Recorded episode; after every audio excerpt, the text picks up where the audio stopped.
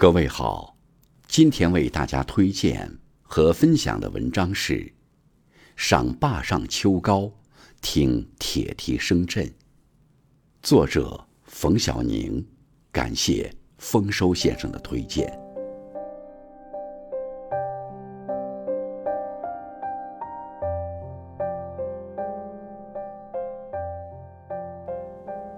国庆前一天。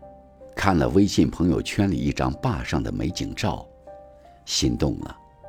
我一直对坝上的秋天有着无尽的向往，那里的秋色如诗如画，让人心醉神迷。这次终于克服一切困难，拖上夫君，开始一场说走就走的旅行。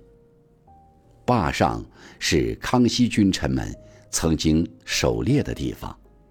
我们将一睹坝上最美秋色，感受古代王侯的万丈豪情。首先来到清朝皇帝曾举行过木兰秋迷的木兰围场。进入木兰围场，就如走进了一个秋天的童话世界。草地已经被秋风吹得金黄一片，仿佛是一片金色的海洋，波涛汹涌的向着远方延伸。金色的丘陵起伏不平，宛如一座座巍峨的黄金城堡，屹立在广袤的原野之中。远处的山峦也被秋色染成了金黄色，林间的小溪清澈见底，水面上倒映着金黄的树叶，与蓝天白云交相辉映的天空，均染出人间最美的色彩。在这幅美丽的水彩画中，热情好客的牧民们准备了一场马背盛宴来欢迎我们。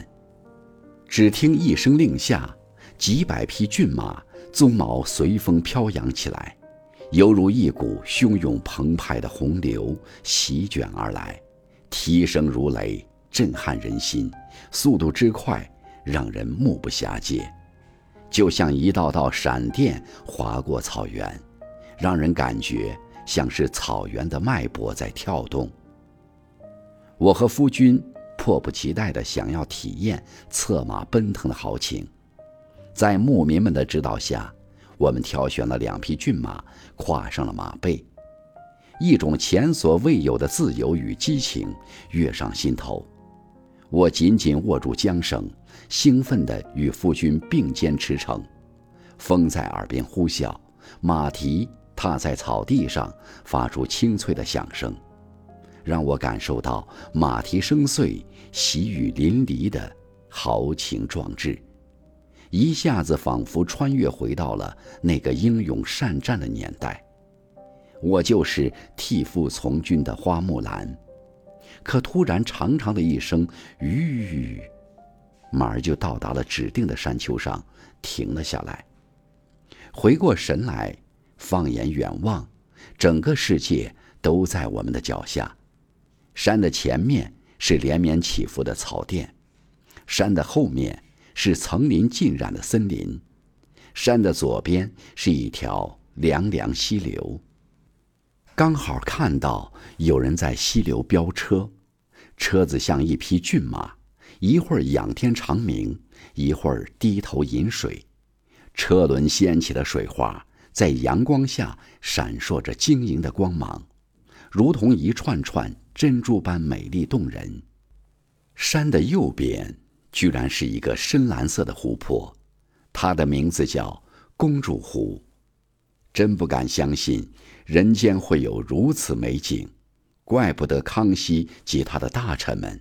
那么热爱这个地方。第二个目的地，避暑山庄，在山庄青石板铺成的古道旁边，一座座亭台楼阁矗立在湖畔，雕梁画栋，精美绝伦。每一座建筑都似乎在诉说着一个个传奇故事。避暑山庄与远处的小布达拉宫相对遥望。在这里，佛教与王朝相互融合，共同演绎着一部辉煌的历史篇章。特别是晚上观看了鼎盛王朝康熙大典皇家文化主题演出，内容以康熙大帝的一生为主线，以声光电技术与真人真马实景再现木兰秋猎、修建避暑山庄等历史情景，展现了康熙大帝的文治武功和卓越的政治才能。特别是康熙大帝一马当先。在万马奔腾的战场上，战鼓声震耳欲聋，号角声嘹亮激昂，将士们犹如猛虎下山，气吞山河。他们的胸膛里燃烧着炽热的火焰，那是对国家的忠诚，对信仰的执着，对胜利的渴望。场面惊心动魄，让人情不自禁地置身于战场上，热血沸腾。仿佛穿越回到康熙盛世的世界。